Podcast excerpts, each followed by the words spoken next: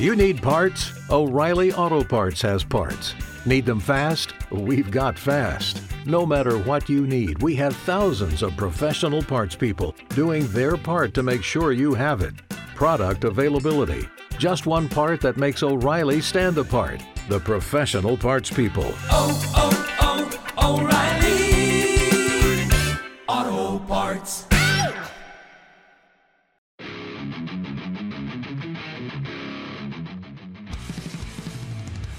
Buenas, ¿cómo andan? Bienvenidos a un nuevo podcast de Headbangers. Mi nombre es Hugo García, nuevo viernes, un nuevo podcast colaborativo de Headbangers, como venimos haciendo ya hace un par de meses y por suerte con muy buena aceptación. Digo por suerte porque este nuevo formato que estamos probando, ¿no? En donde, va, ya ni probando, digamos, ya, ya lo estamos refinando, se podría decir, donde participamos casi todos los que hacemos la revista.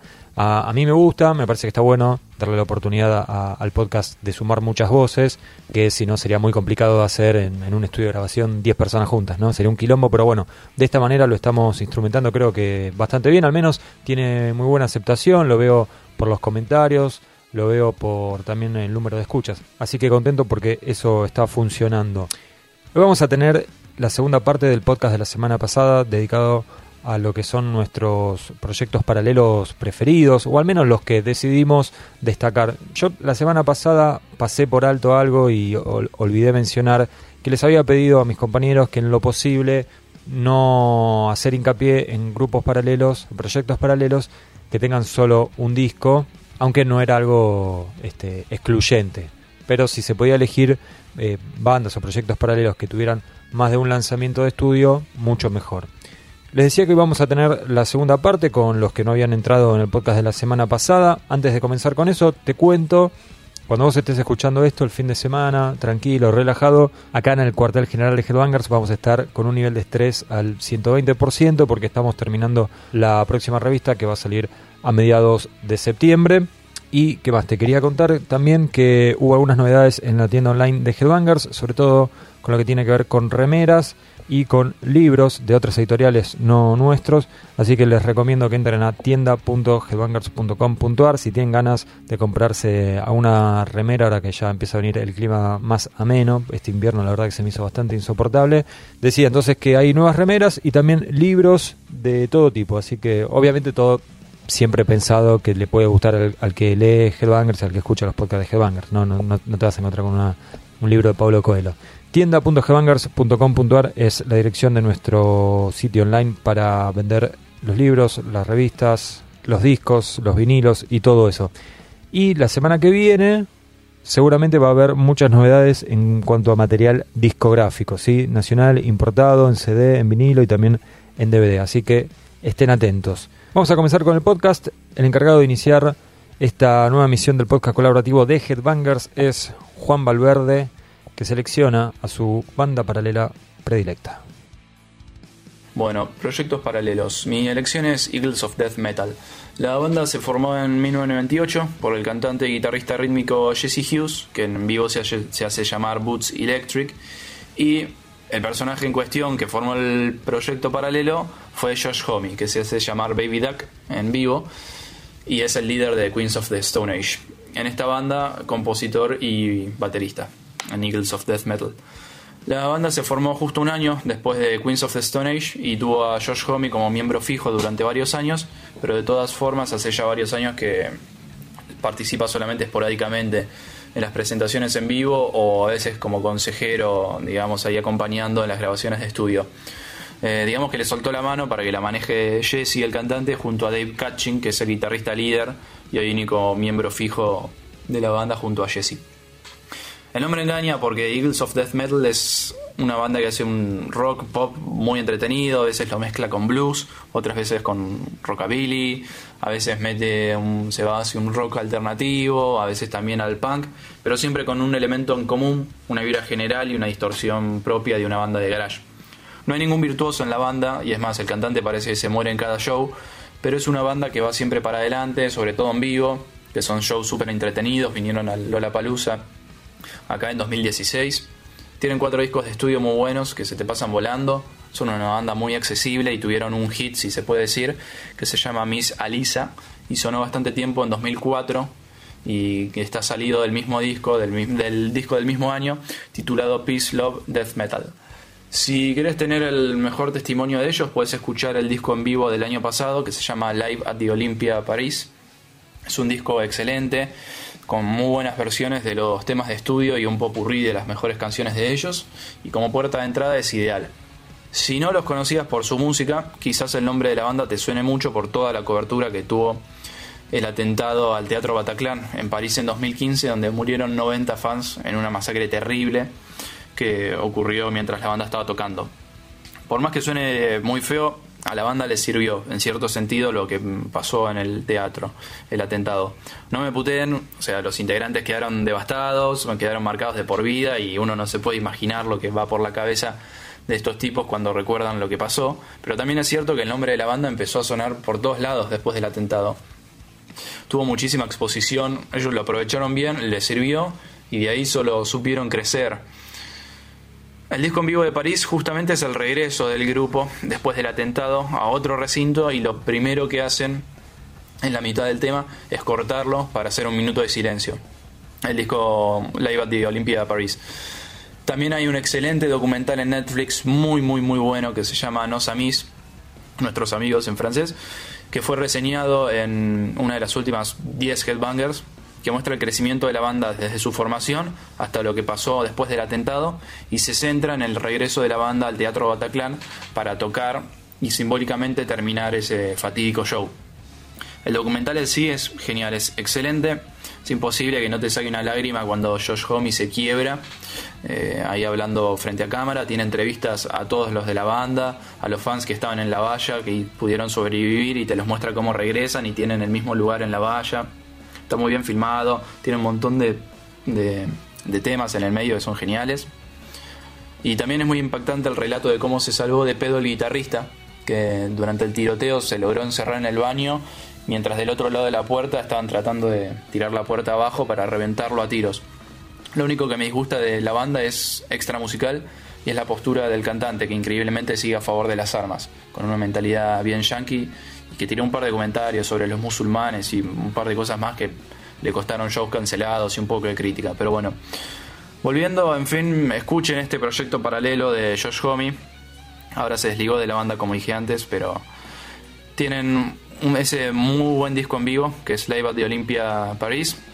La banda garpa un montón, es muy accesible, si te gusta el rock con buen sonido te va a entretener y si no mirate el documental, que es una muy buena película de rock, te guste la banda o no, y que también puede ser tu entrada al grupo.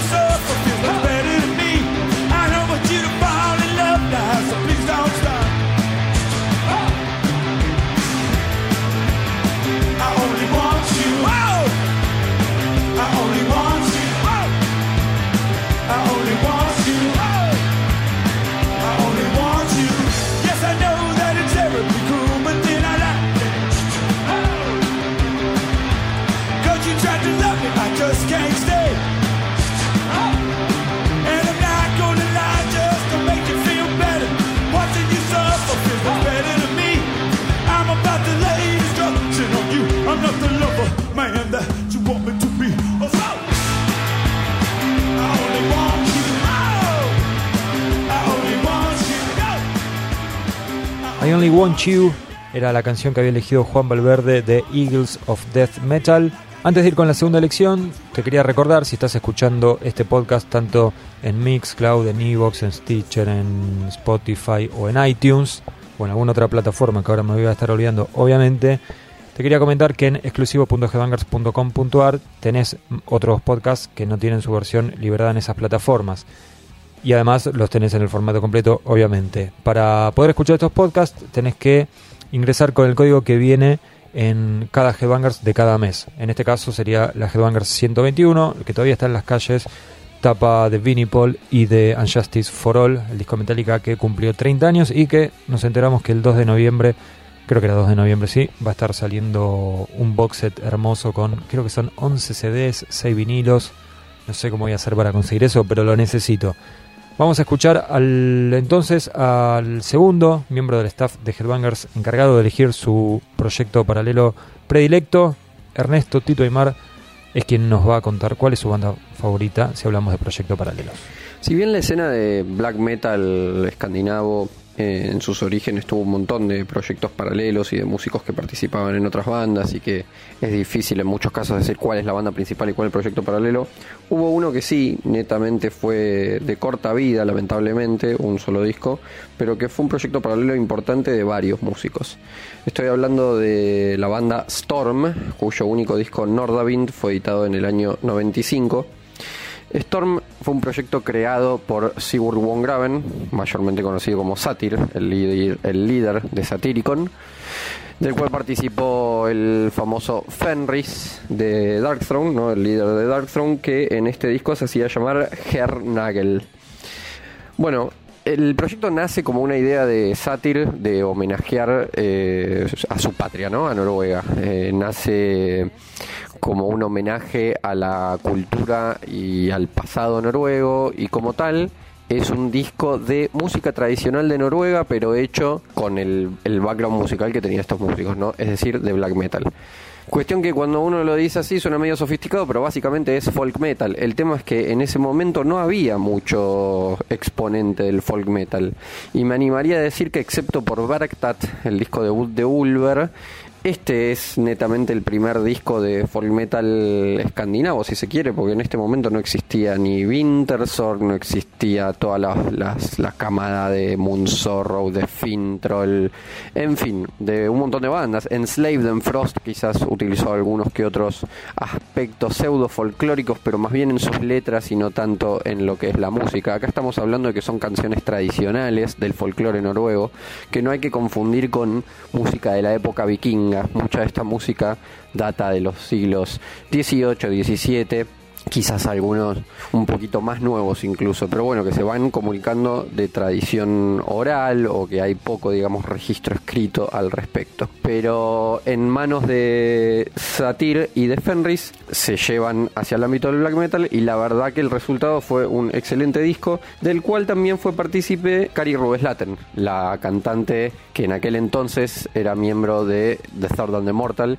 y una de las primeras cantantes femeninas eh, de la escena extrema europea, ¿no? Parte de, recordemos que estos años 95 se editaba Mandillion y bueno, junto Cari junto con Anek van Hirsbergen en The Gathering, también Liv Christine en Theatre of Tragedy es de las principales cantantes femeninas de, la escena y por eso hace un par de años hicieron esta gira que se llamó The Sirens en la cual giraron por el mundo ellas tres, ¿no? Son como las los íconos de la figura femenina como front woman de estas bandas extremas. También también hubo eh, una, quizás una de las razones principales por las cuales Storm no siguió es porque me parece que al año o muy poco después de editar el disco se armó una, contra, una controversia en la cual Kari Rueslaten hace declaraciones en medios noruegos de Trondheim diciendo que la habían engañado y que la habían llevado a un proyecto que tenía claramente un mensaje mm, lindando con lo nacional socialista, digamos muy patriótico. De hecho, si uno lee el disco hay, digamos, una declaración de patriotismo no nacional socialista, pero sí de patriotismo y de, y de mm, enaltecer ¿no? El, la herencia noruega, la herencia de la, de la patria nórdica, que justamente fue una de las cosas que utilizó el nacionalsocialismo en Alemania para ser tan vehemente ¿no? con sus convicciones. Pero bueno, Kari Rueslaten declaró esto y después eh, Satir también eh, salió a, cortarle el cruce y, y, decir que ella sabía bien en lo que se estaba metiendo y que no era nacionalsocialista, sino que era un mensaje desde el corazón para Noruega, bueno, todas estas eh, idas y venidas que eran bastante comunes en la época de esa del cuando estaban haciendo el black metal. Y recordemos que estos chicos en esa época eran apenas adolescentes, con lo cual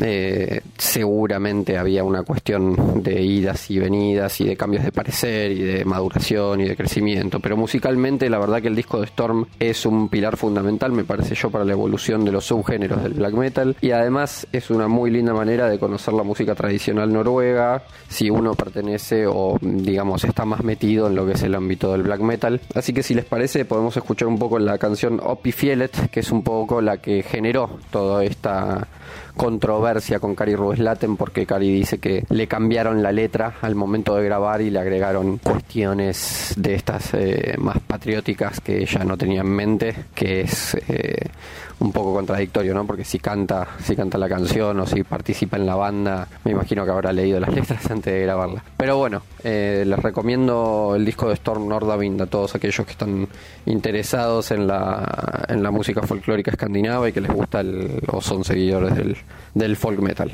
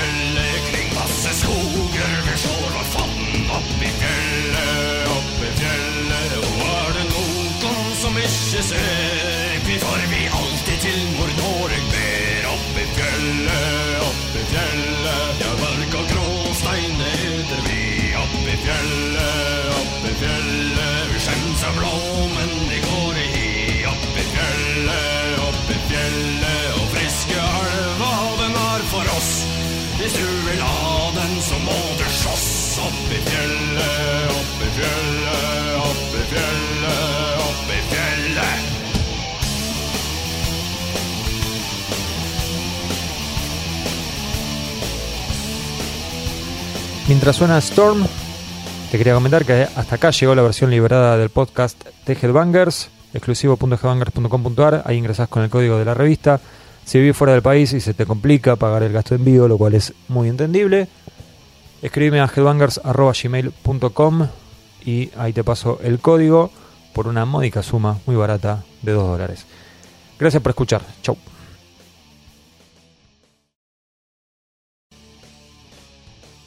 With LinkedIn Jobs, we tap into a network of more than a billion professionals to help you find quality professionals quickly and easily for any role you need. Marketing wizards? Found them. Software engineers? Found. That project manager I could never seem to hire? And found. LinkedIn Jobs quickly matches your roles with candidates with the right skills and experience. In fact, 86% of small businesses get a qualified candidate within 24 hours. Post your first job for free and get started at linkedin.com slash spoken. That's linkedin.com slash spoken. Terms and conditions apply.